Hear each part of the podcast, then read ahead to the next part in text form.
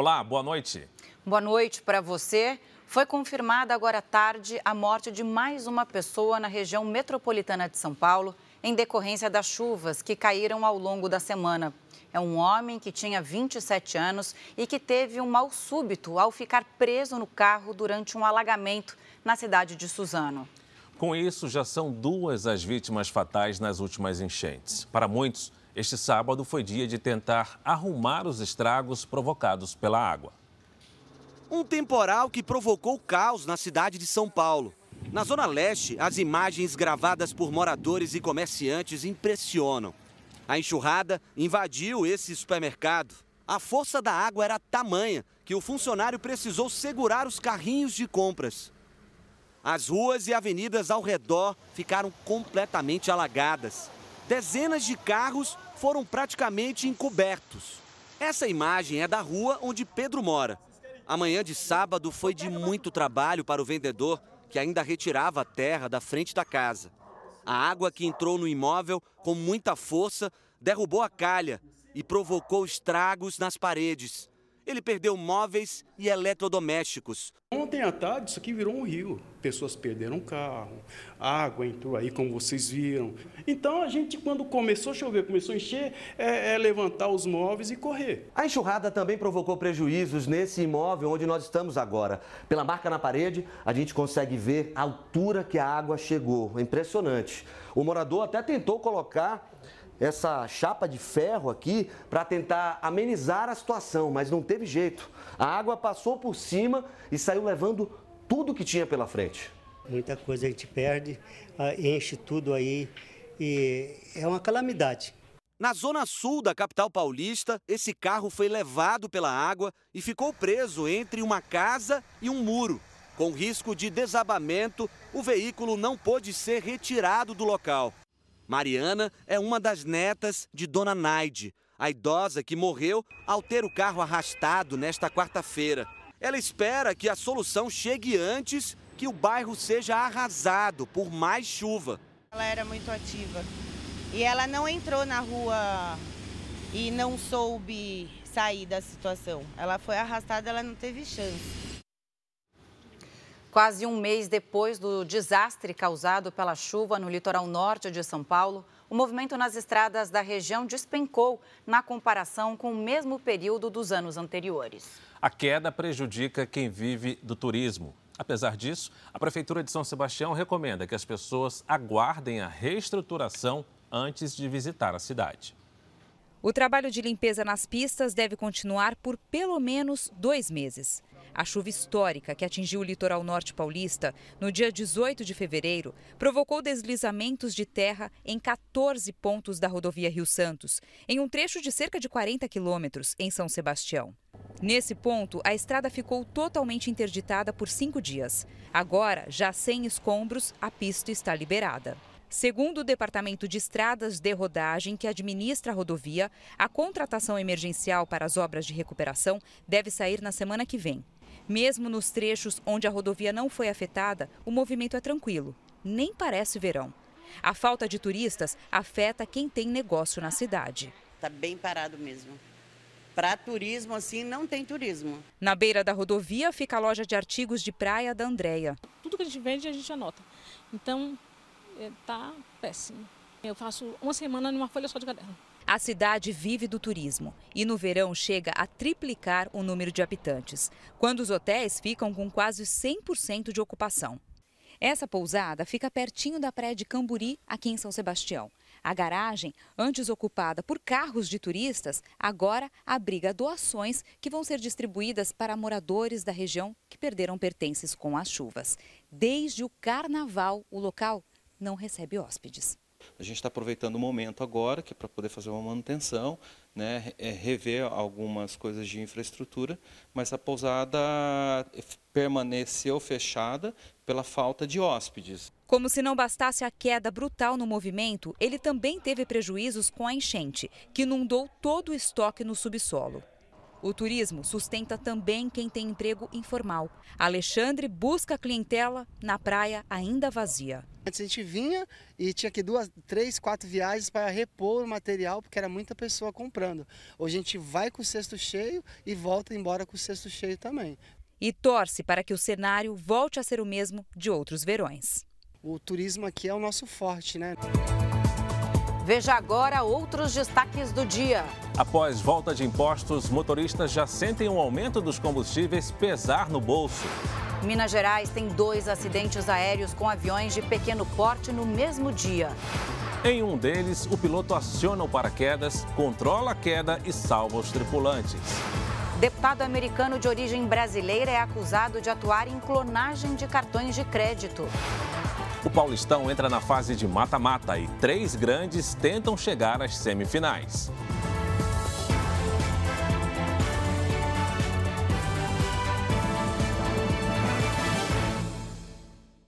Oferecimento: Bradesco. Renegocie suas dívidas com condições especiais.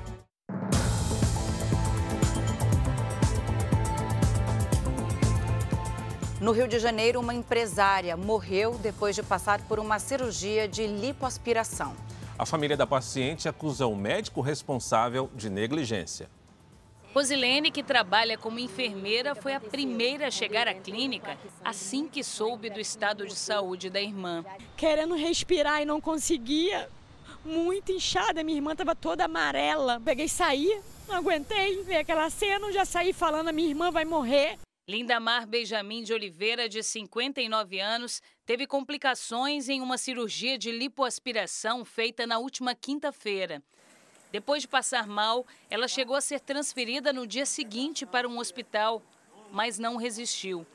A família diz que o cirurgião plástico Heriberto Arias demorou a tomar providências. O laudo do Instituto Médico Legal apontou como causa da morte uma perfuração no intestino que provocou hemorragia interna.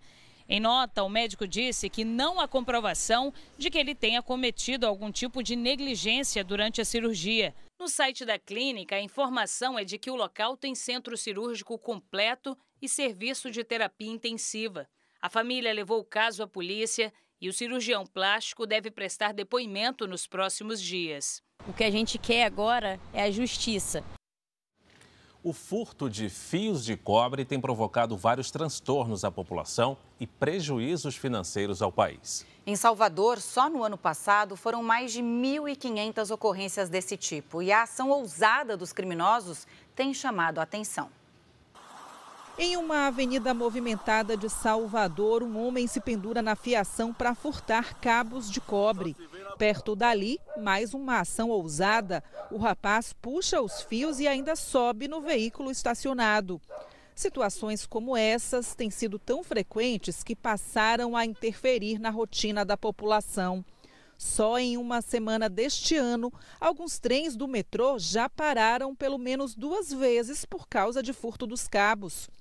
Nesta avenida, dois semáforos estão apagados pelo mesmo motivo. O pedestre para atravessar tem que estar arriscando a vida o tempo inteiro. A conta chega também para a prefeitura.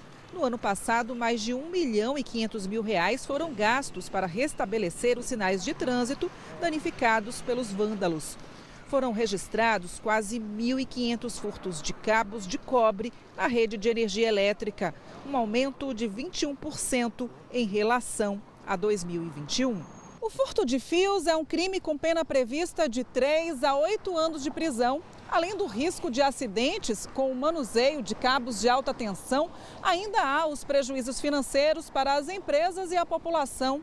A saída encontrada pela companhia de eletricidade foi colocar garras como aquelas nos postes para diminuir as ocorrências. Há que se investir no combate a isso e aqui a população é, descobrir que é ela que está pagando, portanto ela tem que participar.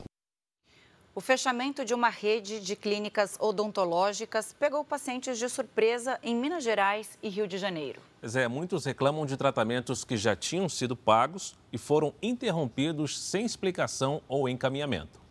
Dona Tereza iniciou o tratamento de implante dentário no fim do mês passado. Ao voltar para o novo procedimento, levou um susto. Descobriu que a clínica havia fechado. minha autoestima melhorando, sabe? Quando eu vi aquilo, caí numa depressão muito forte. A dona de casa não foi a única lesada. Há dois anos, Carla realizou o mesmo procedimento na clínica e teve um grave problema na mandíbula. Carla entrou com uma ação na justiça, mas com o fechamento da empresa, teme que fique ainda mais complicado conseguir uma indenização. Agora vou ter que tirar um osso na perna para poder fazer um enxerto ósseo e ter minha vida de volta. A clínica odontológica tem unidades aqui em Belo Horizonte e no Rio de Janeiro. Na capital mineira, o consultório funcionava neste endereço em um bairro rico. O nome e o registro do profissional responsável já foram retirados do local. No Rio de Janeiro, a mesma revolta com o consultório fechado. 30 mil reais, quer dizer, a gente paga as coisas com sacrifício, deixa de fazer outras coisas e leva uma, um prejuízo desse. Procurada, a clínica afirmou que encerrou as atividades por causa de dificuldades financeiras decorrentes da pandemia, mas não informou se vai devolver o dinheiro dos clientes. Depois de encontrar as portas fechadas, pacientes registraram boletim de ocorrência. Eu fiquei sem chão, né? Sete pessoas morreram afogadas somente este ano no litoral do Rio Grande do Sul. E o cuidado deve ser redobrado com os pequenos. Por dia, quatro crianças morrem vítimas de afogamento em todo o país. O soldado Romeu é salva-vidas do Corpo de Bombeiros do Rio Grande do Sul. Já havia terminado o expediente quando ele viu o adolescente Davi, de 15 anos, se afogando no mar. Daí, quando eu caí num buraco, a água me levou e eu fui para lá longe. Romeu foi então à água para resgatar Davi. Já era tadinha, né? Pouca visibilidade. A corrente de retorno sugou ele para trás da linha de arrebentação. O resgate foi flagrado por uma câmera de segurança. As imagens mostram quando Davi é retirado do mar. No litoral gaúcho, somente este ano, sete pessoas morreram afogadas. Foram registrados 731 resgates, 60% a mais do que no mesmo período do ano passado. O uso de álcool é apontado como um fator que aumenta o risco. Dados da Sociedade Brasileira de Salvamento Aquático apontam que os afogamentos são responsáveis por quase 6 mil mortes por ano no Brasil. Quase metade dos casos acontece no período mais quente, entre dezembro e março. Além do mar, praias de água doce e piscinas também representam perigo. As crianças são as principais vítimas. Nestes casos, que o pai mantenha supervisão constante nesta criança e isole os locais, evitando deixar aqueles brinquedos na piscina para atrair a criança quando ele não está visualizando. E o cuidado com menores deve ser redobrado. Quatro crianças morrem afogadas diariamente no Brasil. A Carolina não gosta nem de lembrar dos momentos de pânico quando a filha Isadora, de dois anos, se afogou na piscina de casa. Ela teve duas paradas, né, cardíacas no hospital. Eles reanimaram ela por duas vezes. Ela foi um milagre mesmo, sabe? Um milagre. Davi diz ter aprendido a lição. Prevenção é o melhor caminho. Aprendi, infelizmente, mas aprendi. O que representa agora para você? Ah, um amigo, um companheiro, agora a gente vê, acho que um pai. 38 pessoas foram detidas suspeitas de participação em rinhas de aves em Salvador, na Bahia. Com o grupo, a Polícia Militar resgatou 72 pássaros. Eles foram entregues ao Centro de Triagem de Animais Silvestres. Em Uruguaiana, no Rio Grande do Sul, 56 pessoas foram resgatadas de duas fazendas de arroz em situação semelhante à escravidão. Entre elas, estavam 10 adolescentes com idades entre 14 e 17 anos. Um homem apontado como dono das duas propriedades foi preso em flagrante. O ex-ministro da Casa Civil do governo Temer, Eliseu Padilha, de 77 anos, está internado em estado grave em um hospital de Porto Alegre, no Rio Grande do Sul. Segundo o comunicado divulgado pela família, a internação ocorreu para tratar um câncer descoberto há um mês. Os motoristas de todo o país já sentem no bolso o aumento nos preços dos combustíveis nessa última semana. Segundo o levantamento da Agência Nacional do Petróleo, o preço médio do litro de gasolina subiu 6% nas bombas. Está bem pesado de abastecer agora com esse aumento aí que está tá acontecendo. Está mais caro mesmo. A volta dos impostos federais fez com que o preço médio da gasolina aumentasse 32 centavos por litro. No caso do etanol, são dois centavos. Segundo o levantamento da Agência Nacional do Petróleo, Gás Natural e Biocombustíveis, apenas nesta semana, o litro da gasolina subiu mais de 6% em média.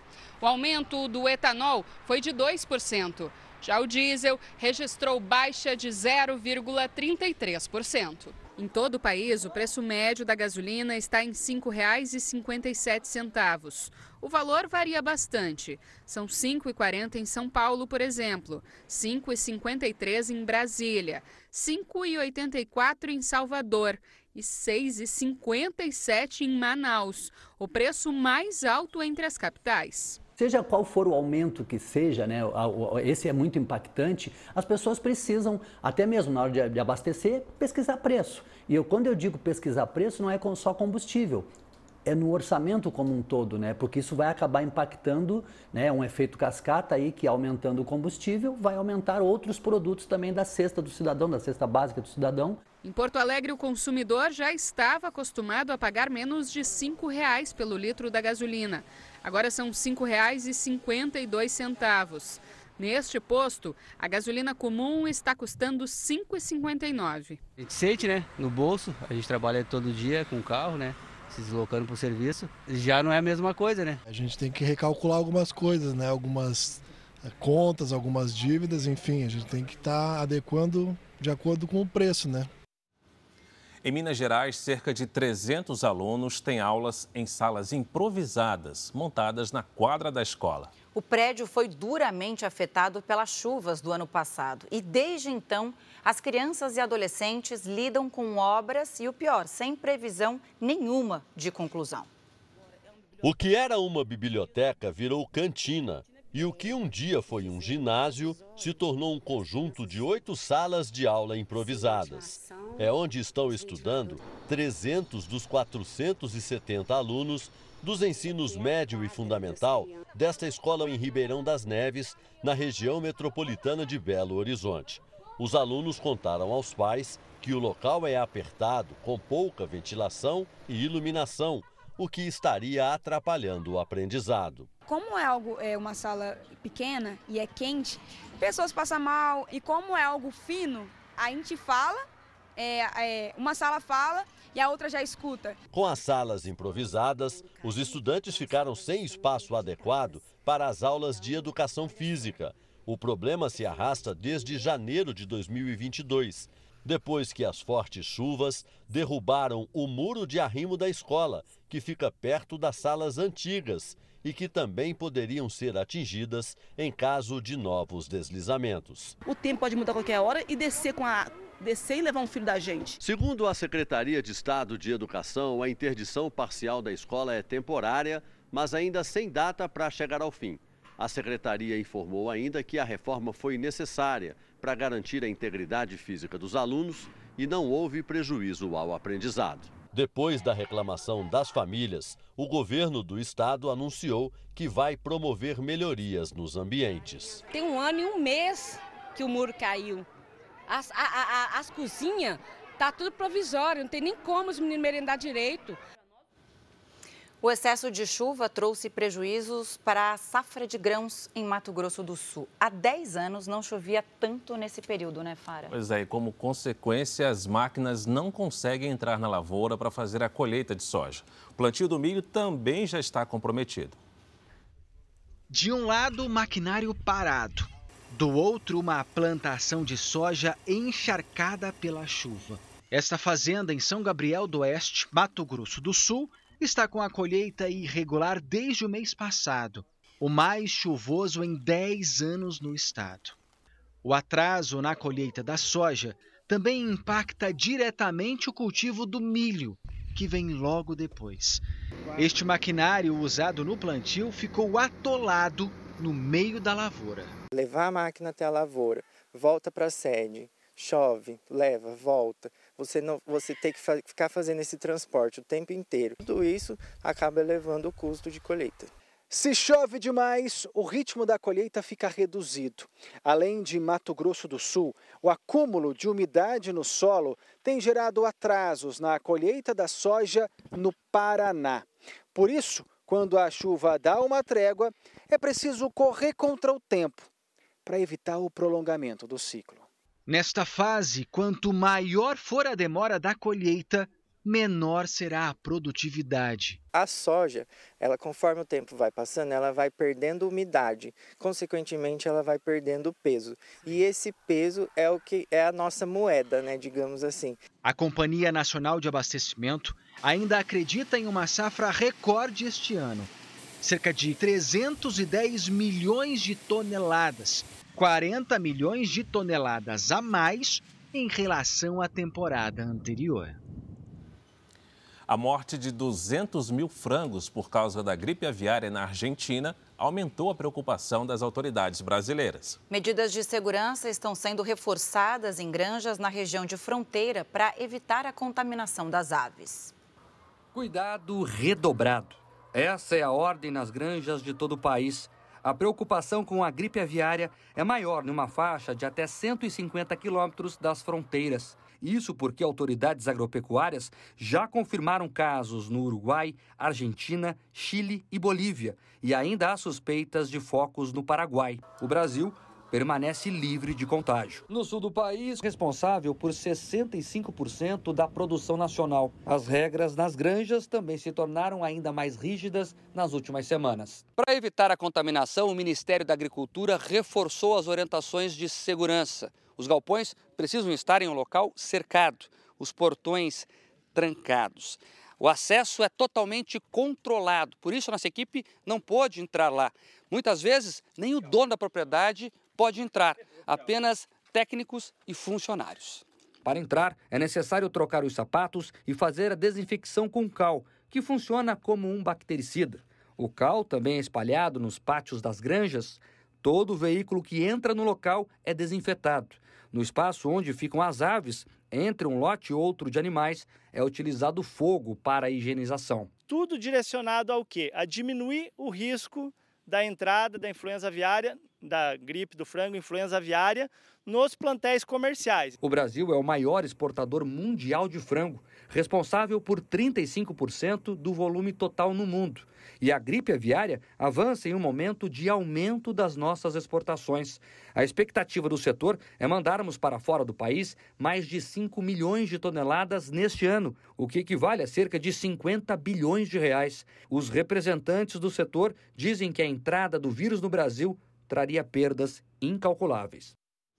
O deputado americano de origem brasileira, George Santos, se envolveu em mais uma polêmica nos Estados Unidos. Pois é, depois de assumir que mentiu no currículo durante a campanha eleitoral e ser alvo de pedidos de renúncia por colegas, ele agora é acusado de chefiar um esquema de clonagem de cartões.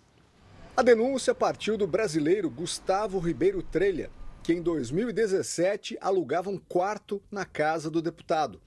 Gustavo foi preso em flagrante quando instalava um dispositivo de clonagem em um caixa eletrônico na cidade de Seattle, nos Estados Unidos. Ele se declarou culpado e foi deportado para o Brasil em seguida. Em depoimento na época, Trelha não citou o nome de Jorge Santos, segundo ele, porque tinha sido ameaçado. Essa semana, o brasileiro decidiu mudar drasticamente o depoimento. Na nova declaração, Gustavo diz que Jorge Santos era dono dos equipamentos usados nos golpes e que os dois dividiam pela metade o dinheiro roubado. E apontou o deputado como o líder do esquema de fraudes. As informações vieram à tona em uma entrevista de Gustavo Trelha a um jornal aqui dos Estados Unidos. Na época, Jorge Santos foi interrogado pela polícia e viajou para testemunhar a favor do brasileiro em uma audiência de fiança. No tribunal, Santos confirmou que os dois eram amigos, com relações familiares. A história é mais uma mal explicada a envolver o deputado republicano. Durante a campanha eleitoral, ele mentiu diversas vezes sobre a própria biografia e o currículo profissional. Conseguiu se eleger, mas agora sofre pressão para renunciar. O deputado afirmou que é inocente e já disse toda a verdade ao FBI, a Polícia Federal Americana. Santos ainda negou ter sido colega de quarto de Trelha. O Papa Francisco vai completar na próxima semana 10 anos à frente da Igreja Católica. O período foi marcado por escândalos de abusos sexuais cometidos por religiosos em todo o mundo. Alguns recentes, outros casos são históricos. As punições pelos crimes são raríssimas. Depois do silêncio de décadas, o Papa Francisco teve que se posicionar diante da revelação de crimes cometidos durante anos por integrantes da igreja. Nos Estados Unidos, cerca de 20 mil menores de idade foram vítimas de abusos sexuais num período de 70 anos. O Papa Francisco teve que afastar o cardeal americano Theodore McCarrick. O primeiro Papa latino-americano também teve que voltar atrás após apoiar um bispo suspeito de pedofilia no Chile. Mais de 200 integrantes da igreja chilena foram investigados por abusos sexuais de 240 vítimas. A pressão fez que Francisco aceitasse sete demissões de bispos chilenos. Os casos numerosos na Europa obrigaram o Papa Francisco a pedir perdão. Milhares de centenas de denúncias de abusos sexuais contra crianças na Polônia, Irlanda, Alemanha e França. Só a Igreja Francesa identificou 330 mil vítimas de integrantes da Igreja Católica. Escândalos que atingiram homens de confiança do Vaticano como o cardeal Philippe Barbarian, que foi acusado de ocultar os crimes praticados dentro da Igreja Católica. Depois de recusar o pedido de renúncia, Francisco aceitou a demissão do cardeal. Há contradições entre as falas e as ações do Papa Francisco no combate à pedofilia dentro da Igreja Católica. Francisco recomendou tolerância zero em casos de abusos sexuais de crianças. Mas, na prática, poucos religiosos foram realmente punidos nesses últimos 10 anos. Aqui em Portugal, por exemplo, existem cerca de 5 mil vítimas abusadas por religiosos católicos. E apesar da identificação de cerca de 100 padres, muitos continuam trabalhando na igreja.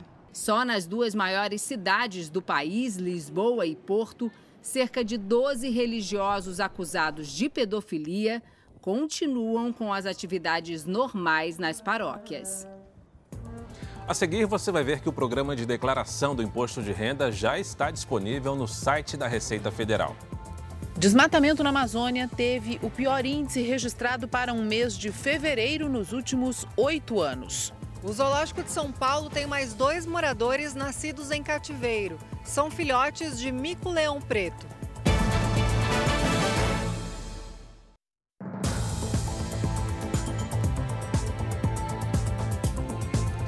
O período de entrega da declaração do imposto de renda começa na semana que vem. E o programa da Receita Federal já está disponível desde a quinta-feira.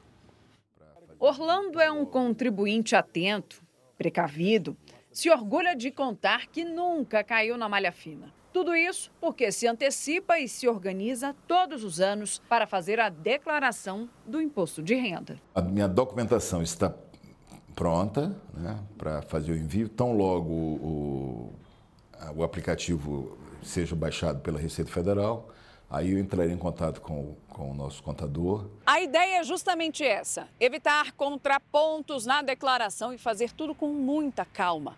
Afinal, qualquer detalhe pode fazer a diferença. São esperadas cerca de 40 milhões de declarações este ano. O dinheiro recolhido com o imposto de renda ajuda no financiamento de serviços públicos, como os relacionados à saúde, educação e à segurança. Este ano houve mudanças. A Receita antecipou em uma semana a possibilidade de baixar o programa usado na declaração e que está disponível no site oficial, no Centro Virtual de Atendimento a Contribuintes e também no aplicativo. A intenção é dar mais tempo para o contribuinte levantar as informações para a declaração e separar os documentos necessários. Quem escolher o Pix pode receber a restituição mais cedo. Já aconteceu muito de informar dados bancários e dar erro. Isso é, isso é normal. Às vezes é, é um, um, erro de digitação, alguma coisa. O Pix feito pelo CPF, a chave Pix é, pela chave CPF, fica muito mais prático para se receber a restituição. Isso já está valendo desde a declaração do ano anterior. Precisa prestar contas à Receita Federal quem ganhou no ano passado inteiro mais de R$ 28.559,70. E também o investidor que tenha vendido ações que somem a partir de 40 mil reais. Dúvidas? Não deixe de procurar um especialista na área do imposto de renda. Se informa mesmo, porque cada ano que passa aumenta algumas exigências.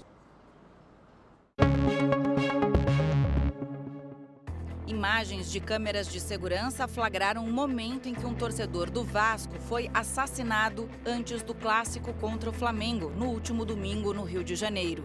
No vídeo, dois homens em uma moto se aproximam e um deles atira em Bruno Macedo, de 34 anos. Ele foi socorrido, mas não resistiu. A polícia não crê em briga de torcida e trabalha com a hipótese de execução. Vamos acompanhar agora os destaques do Domingo Espetacular. O acidente de carro envolvendo o ator Lima Duarte, de 92 anos, levanta uma questão. Existe limite de idade para desistir do volante? Esse aqui é o meu carro de uso. E os famosos que aposentaram a habilitação. Exclusivo. Roberto Cabrini desembarca na cidade do Cabo, na África do Sul, uma das mais perigosas do mundo, e revela como agem as gangues que dominam o tráfico de drogas e aterrorizam os moradores. Ele saiu de casa para caçar com os amigos, mas se separou do grupo e acabou quase um mês perdido na floresta amazônica. Como esse homem sobreviveu por tantos dias? É incrível. A musa do sertanejo e a rainha do country. O reencontro de Paula Fernandes e a cantora canadense Shania Twain, 10 anos depois de gravarem uma música juntas. O que elas revelaram uma para outra? É neste domingo espetacular. Depois da hora do faro. Veja a seguir: chuva forte provoca alagamentos e interrupção de trens em São Paulo. Minas Gerais tem dois acidentes aéreos no mesmo dia. As gravações da série sobre os Mamonas Assassinas recriam um dos shows mais importantes da banda.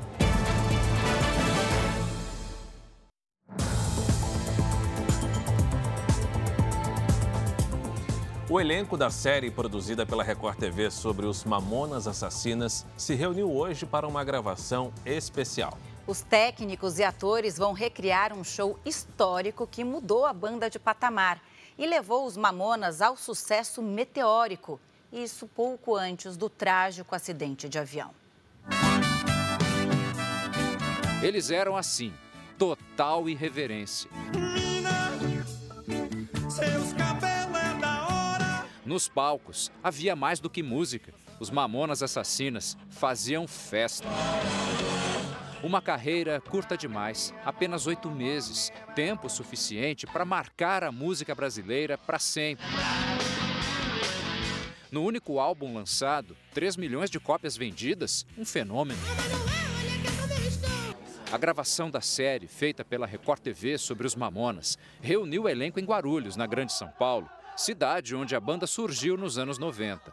O Rafael, que é fã e ainda tem uma banda cover dos Mamonas, conseguiu acompanhar as gravações.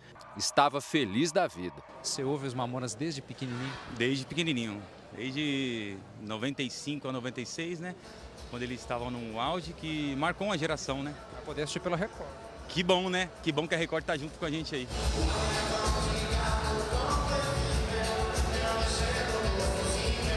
E no mundo dos apaixonados pelos Mamonas, ela não poderia faltar. A Brasília Amarela, a mesma usada pela banda no clipe do Pelados em Santos.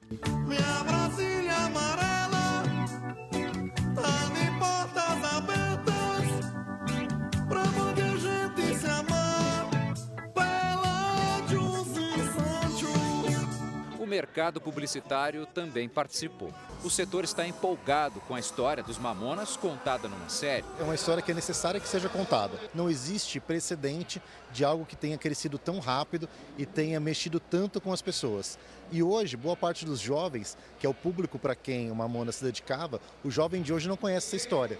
E é muito importante que ela seja bem contada, porque faz parte da nossa história. É aqui, no camarim, que Bento, Júlio, Sérgio, Samuel e Dinho reaparecem, prontos para entrar em cena. Beto, que é sobrinho do guitarrista Bento, hoje interpreta o tio, que ele nem conheceu. Eu nasci dois anos depois, né, da, da morte. Sempre ouvia e ficava imitando em casa, sem guitarra, sem nada, só imitando, né. Adriano faz o Samuel, o baixista que hoje viveria uma data especial. O dia de hoje é aniversário do Samuel. Tá sendo muito emocionante, muito mesmo, assim. Eu tenho que segurar a emoção hoje. Faria quantos anos hoje, você sabe? 50. 50 anos. A gravação de hoje representa um momento muito especial, pois é de um show considerado um dos mais importantes da carreira dos Mamonas, quando a banda realiza um sonho, tocar num lugar que eles sempre quiseram. O diretor da série, Edson Spinello, conta como foi essa história. Quando eles não eram tão conhecidos assim, eles estiveram é, no Tomeuzão para é, pedir para fazer um show lá. E aí alguém disse para eles que eles não eram grandes o suficiente para o lugar. E aí eles voltam, né, um tempo depois, com 20 mil pessoas, ou seja, lotaram o Tomeuzão, e esse momento é um, é um momento que ele desabafa, fala assim, acredite no impossível. É um momento muito importante na carreira deles. Rui Brissac, o Dinho, fala da emoção do momento. Muito desafiador. É uma honra e uma responsabilidade muito grande, né? Interpretar o ídolo nacional um ídolo meteórico, né, que tipo trouxe tanta alegria, inspirou tantas pessoas. Como ele mesmo disse no discurso, acredite nos seus sonhos, acredite em você. Então isso é muito forte, eu me identifico muito com isso também. Emoção que vamos poder curtir juntos em breve na Record TV, na série sobre os Mamonas Assassinos.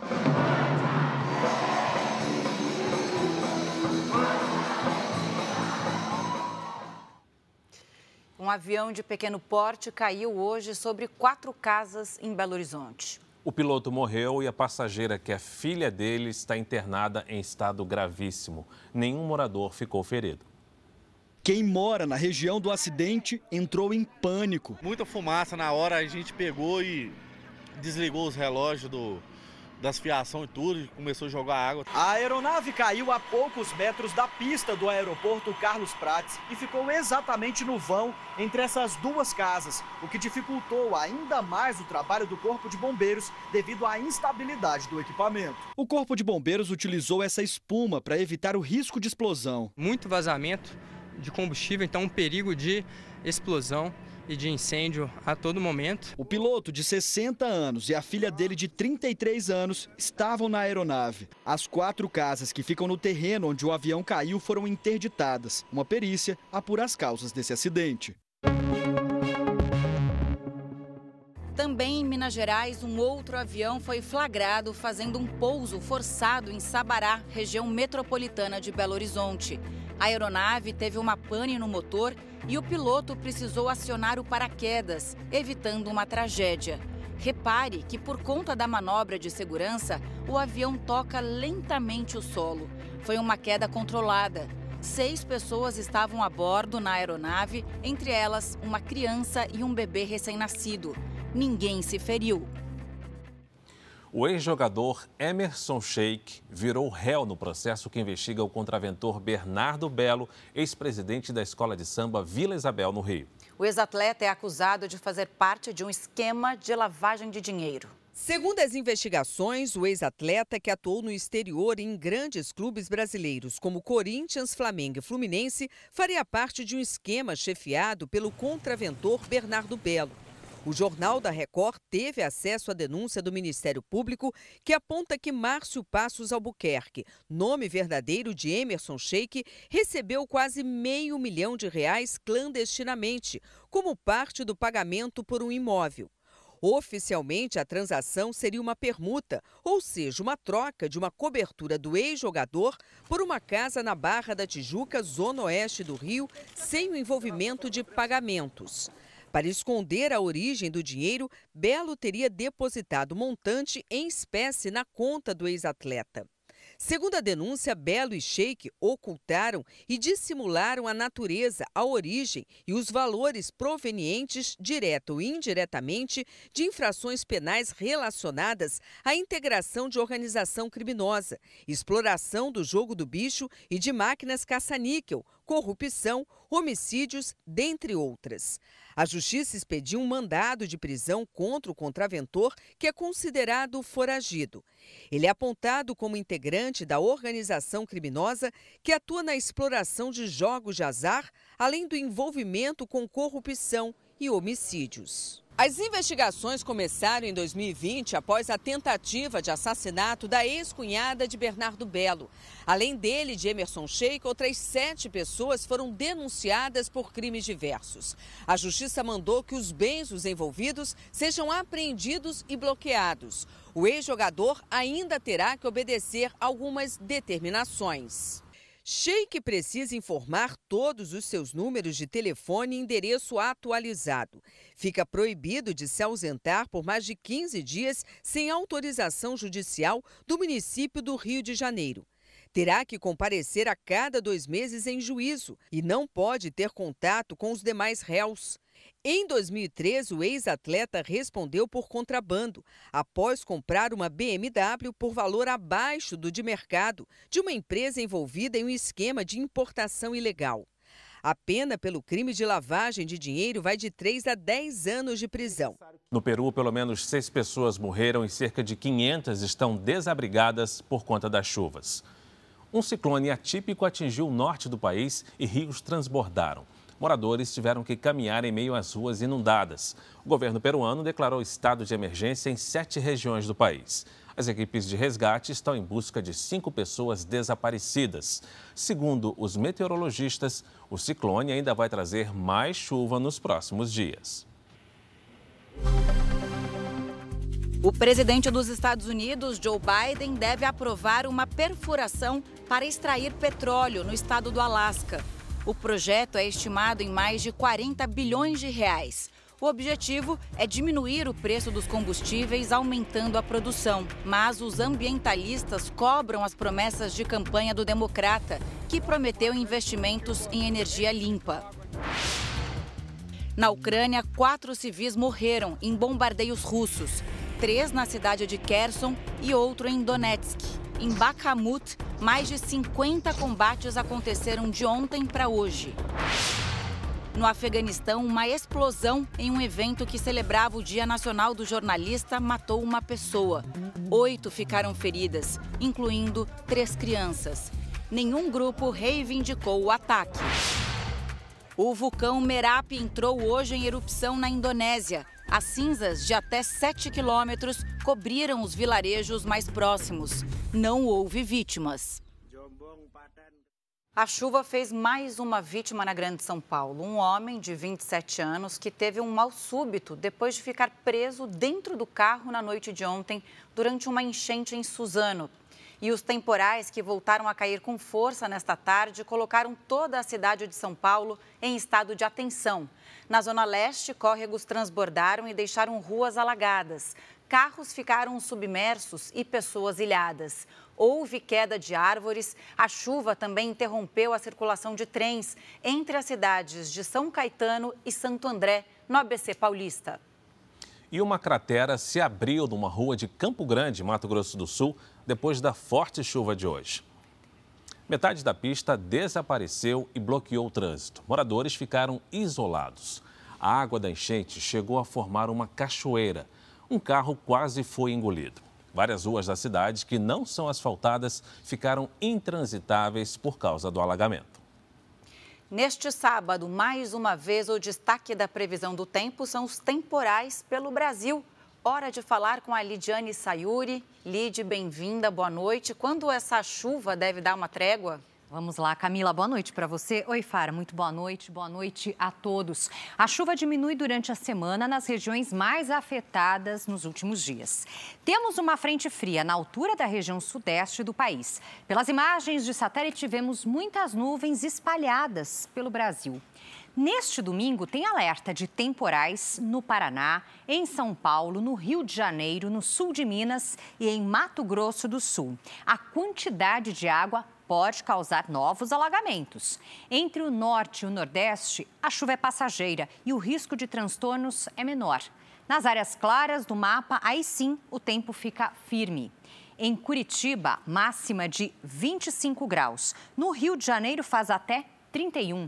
Em Goiânia, 30. Em Salvador e em Fortaleza, 32. Em Boa Vista, 34. E em Porto Velho, até 33. Em São Paulo, domingo será praticamente um repeteco de hoje, com muitas nuvens, até 27 graus e chuva a qualquer hora. Na segunda e na terça, máxima de 28. Na quarta, até 29 graus. Fim de semana também tem tempo delivery e agora a gente vai atender o Genival da cidade de Parambu, no Ceará, Lidiane. Opa, Fara, vamos para lá. Genival, está preparado para um domingo abafado? Pois é isso que você vai ter aí. 30 graus com sol e chuva leve a qualquer hora, mas que em alguns momentos pode vir com raios. Na segunda e na terça, 28. Agora um delivery internacional, porque a Sheila mora em Pontevedra, na Espanha, e está querendo saber a previsão. Olha lá, olha, estamos aí atravessando oceanos, hein? Sheila, boa noite para você. Os próximos dias seguem com aquele sol tipo luz de geladeira, sabe? Ilumina, mas não esquenta nada. Neste domingo, máxima de 17 graus com chuva isolada à tarde. Na segunda, chuvinha à tarde também com 13. E na terça faz até 14 com possibilidade de chuva de manhã e à tarde. A gente espera também a sua participação por aqui de qualquer cidade do Brasil ou do mundo. É só fazer seu pedido aqui no Tempo Delivery pelas redes sociais com a hashtag você no JR. Camila Fara.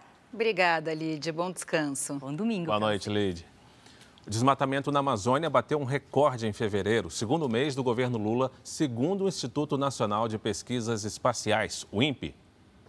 No mês passado, os alertas de desmatamento na Amazônia chegaram a 322 quilômetros quadrados, uma área do tamanho de cidades como Fortaleza e Belo Horizonte. O número chama a atenção porque é 62% maior do que o registrado em fevereiro do ano passado, uma marca histórica desde o início da série de monitoramento em 2015. Os dados são do INPE, o Instituto Nacional de Pesquisas Espaciais. Apesar do recorde negativo no mês passado, o desmatamento na Amazônia teve queda de 22% na soma de janeiro e fevereiro, em comparação com o mesmo período do ano passado. O estado de Mato Grosso foi o responsável por quase metade da área derrubada. O Pará foi o segundo estado com mais alertas. O Ibama, responsável pela fiscalização, reconhece que a situação não deve melhorar nos próximos meses. A entrevista do presidente do Ibama foi dada nesta semana ao programa JR Entrevista do jornalismo da Record TV e está disponível no portal R7. A tendência de aumento, ela deve seguir esse um ritmo muito parecido em março e abril, porque as áreas que começaram a serem desmatadas, as pessoas vão até o fim. As pessoas é, não se importam muito em serem multadas, porque ao longo da história, muitas vezes as multas não eram cobradas. Então, o IBAMA está se reorganizando, nós estamos começando a cobrar as multas. As pessoas que foram multadas, elas terão bens bloqueados, este ambientalista acha que o governo Lula já apresenta problemas na gestão do meio ambiente. É preciso, diante desses dados, que o governo venha a público e diga quais as medidas que tomou, quais são os agentes envolvidos e por que, que continua a crescer o desmatamento.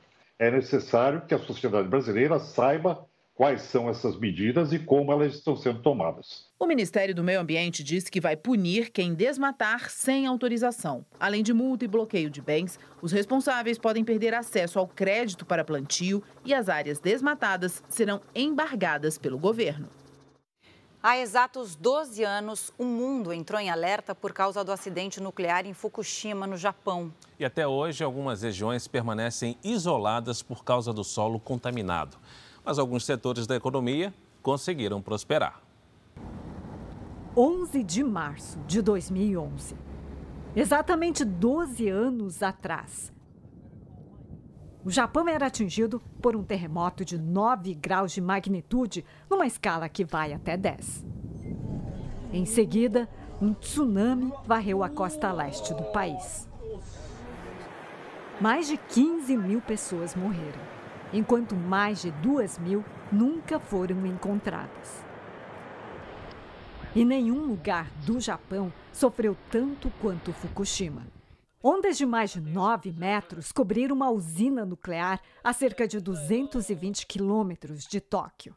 Era o início do pior acidente nuclear da história depois de Chernobyl. Com a radiação se espalhando no ar, os moradores foram retirados às pressas e as cidades viraram cenários de abandono e destruição. Passados 12 anos, as imagens são outras. Este centro de esqui fica entre as montanhas de Bandai, a cerca de 140 quilômetros da usina nuclear. Aqui, o turismo reaquece a economia local. Mas a luta para se livrar do estigma da radiação não é uma tarefa fácil. Fukushima ainda está entre os últimos lugares no ranking das províncias japonesas mais visitadas pelos turistas estrangeiros.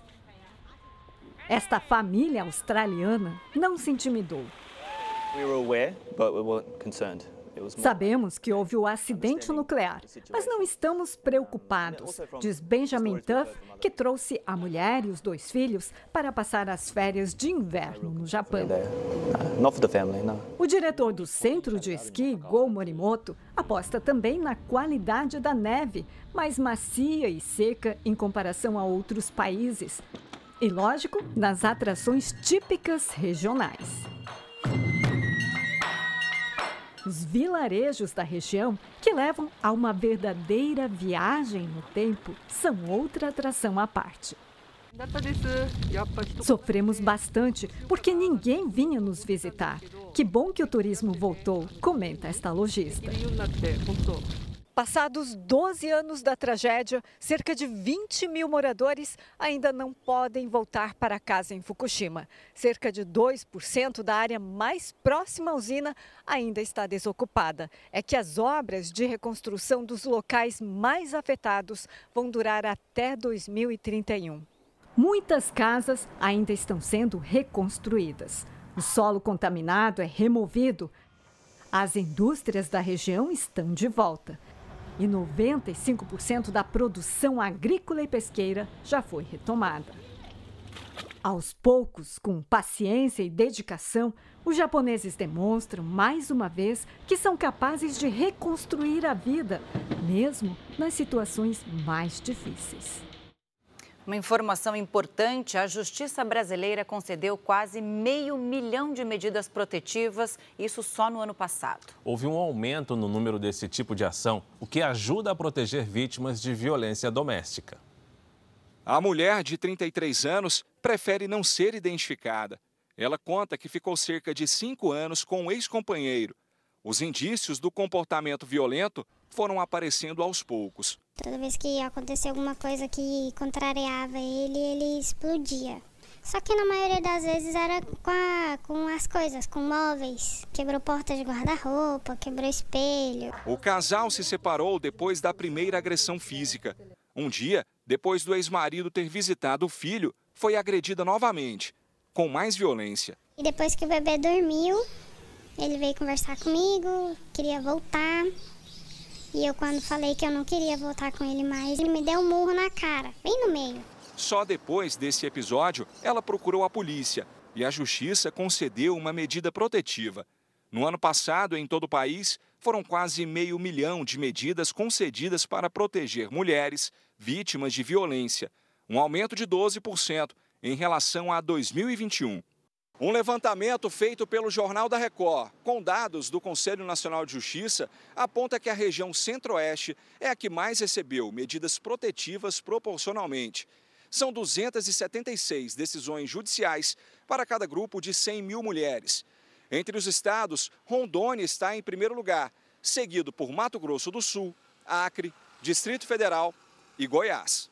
As medidas protetivas mais comuns são proibição de manter contato com a vítima e familiares, afastamento do lar e fixação de distância mínima de aproximação. Nos estados, a Polícia Militar criou batalhões específicos para garantir que as medidas sejam respeitadas. Algumas cidades contam com canais exclusivos para pedidos de socorro. Funciona 24 horas por dia. Então, a qualquer momento ela pode ligar, se ela precisar da gente, a gente vai atendê-la. Principalmente nesses casos de descumprimento, quando o, o, o agressor ele manda mensagem ou ele vai lá tentar reatar ou, ou vai para tirar satisfação, então ali ele está cometendo crime. Ele chama viatura e se a gente pegar ele ali na hora, ele é preso em flagrante. Descumprir uma medida protetiva é crime previsto na Lei Maria da Penha e pode dar até dois anos de prisão. E as estatísticas mostram que elas funcionam. Nos é, feminicídios, registrados aqui no estado de Goiás, não se contabilizam mortes de mulheres que tenham medidas protetivas de urgência. A regra geral é o contrário. Aquelas que não possuem medidas protetivas de urgência é que estão é, sofrendo novos atos de violência, inclusive a violência letal, que é o crime de feminicídio. Agora nós vamos falar de futebol, porque amanhã, Camila, a Record TV mostra mais uma partida ao vivo do Campeonato Paulista. Fara, chegou a hora das quartas de final e o Corinthians enfrenta o Ituano em casa. Anota aí, é a partir das três e meia da tarde para todo o Brasil, menos o Rio de Janeiro. Está tudo bem com o Corinthians, que promete fazer a torcida sorrir mais uma vez amanhã. Depois de alguns tropeços, a equipe mostrou força para se recuperar e avançou sem sustos para as quartas de final. Classificado na última rodada depois da vitória por 3 a 0 sobre o Santos, o confiante ituano promete ir ao ataque contra o Corinthians. Vamos tentar propor o jogo sim, não vejo nada além da fora da realidade, como todo mundo diz, são 11 contra 11. São 11 contra 11 no campo mas nas arquibancadas serão mais de 40 mil corintianos. Quinto colocado na classificação geral, o Corinthians foi o campeão de público na primeira fase. Trouxe em média 40 mil torcedores a cada jogo para a sua arena. E é com este apoio e um aproveitamento de quase 90% quando joga aqui que o Timão espera passar pelo Ituano. A semana foi muito boa, está todo mundo empenhando, é, se dedicando, trabalhando para que a gente possa chegar é, no fim de semana e fazer um, um grande jogo. A Fiel já fez a parte dela, esgotou os ingressos e só espera por uma vitória para fazer uma grande festa. A Record transmite amanhã Corinthians e Ituano ao vivo a partir das 13h30 da tarde. Para vencer essa partida, o Timão conta com a boa fase do atacante Roger Guedes, que disputa a artilharia da competição com o argentino Galopo, do São Paulo a maior emoção do futebol, que faz a torcida explodir de alegria.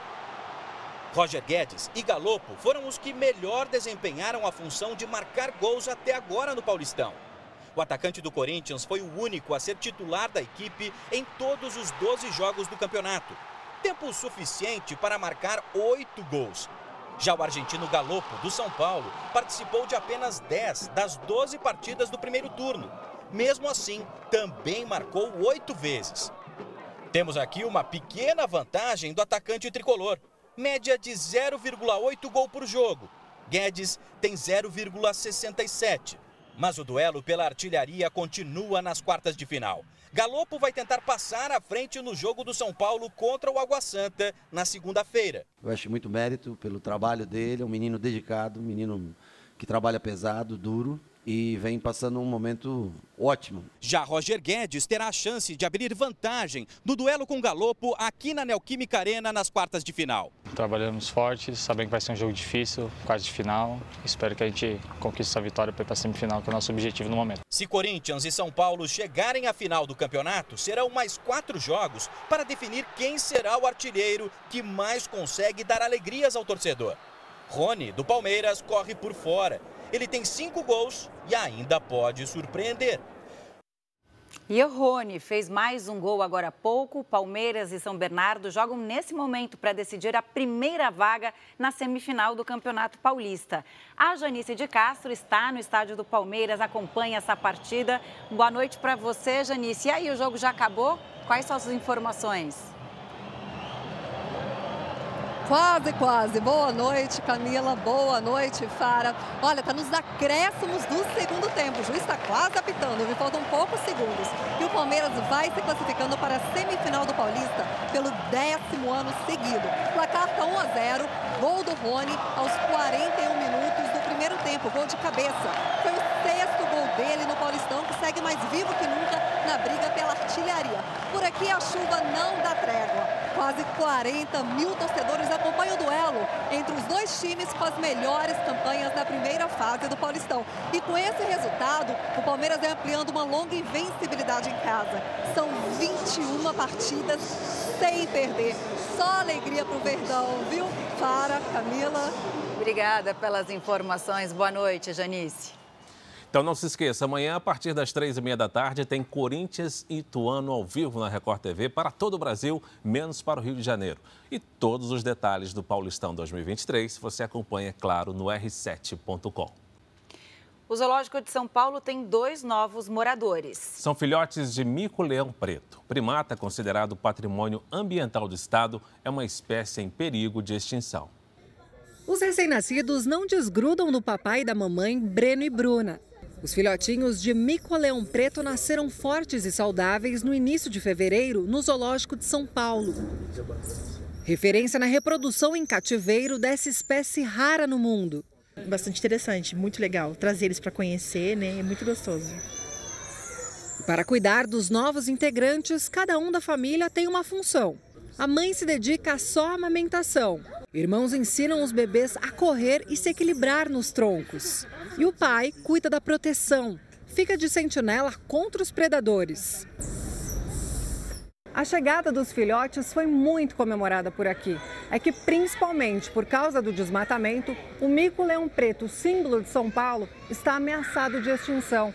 A estimativa é de que apenas 1.500 animais dessa espécie sobrevivam na Mata Atlântica, no estado. Por conta da ação humana de desmatar a, a, essa fragmentação da Mata Atlântica, os animais estão perdendo o território e com isso eles acabam morrendo e entrando em extinção. O sexo dos filhotes só vai ser descoberto em um mês, mas o zoológico já começou uma campanha para escolher o nome da dupla. Para fêmea, as opções são Flora, Luna e Primavera. Para macho, Ferrugem, Faísca e Fumaça. A votação é feita através das redes sociais do Zoológico de São Paulo. Acho importante esse contato com a natureza, né, com os animais, para a gente se reconectar. O Jornal da Record termina aqui. A edição de hoje na íntegra e também a nossa versão em podcast estão no Play Plus e em todas as nossas plataformas digitais. Fique agora com o resumo da série Reis. Ótima noite para você. Excelente noite.